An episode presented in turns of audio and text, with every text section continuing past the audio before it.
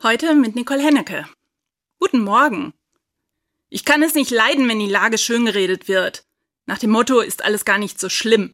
Beschönigung geht gar nicht. Diese heftige Reaktion meines Freundes Toni überrascht mich.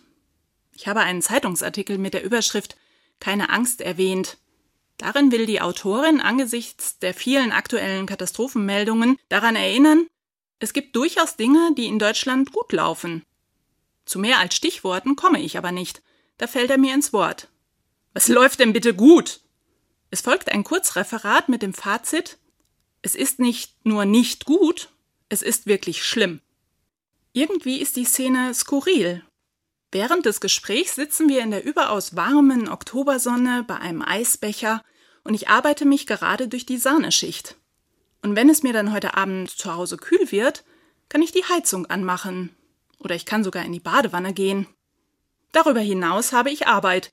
Und wenn ich vom Eisessen Zahnschmerzen habe, bekomme ich zeitnah einen Termin bei meinem Zahnarzt. Mir persönlich geht es also gut. Dafür bin ich dankbar. Es ist keine Selbstverständlichkeit. Denn gerade beim Thema Heizung war letztes Jahr um diese Zeit nicht klar, wie der Winter werden wird und ob die Vorräte in den Gasspeichern reichen. Da sind wir dieses Jahr deutlich weiter. Das ist keine Schönrederei. Es sind schwierige Zeiten momentan, da brauche ich nur die Nachrichten anzuschauen. Aber es ist nicht alles schwarz. Gerade und ganz besonders hier in Deutschland. Die aktuellen weltpolitischen Themen sind kompliziert. Es gibt keine einfachen Lösungen für sie. Klar ist jedoch, ständig nur klagen und die schlechten Dinge sehen, bringt niemanden weiter, sondern verursacht Falten und Magengeschwüre. Und die großen Themen lösen wir nicht gegeneinander, sondern nur miteinander. Mein Freund Toni wollte dann den Zeitungsartikel übrigens auch mal lesen.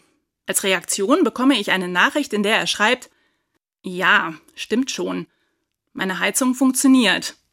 Dahinter setzt er ein Zwinkersmiley. Und ja, eigentlich hast du ja recht. Es gibt nicht nur schwarz und weiß. Dazwischen gibt es ganz viele andere Farben. Ich freue mich sehr über seine Nachricht. Wir bleiben miteinander im Gespräch. Da kann der nächste Eisbecher gerne kommen. Nicole Hennecke, Trier, Katholische Kirche.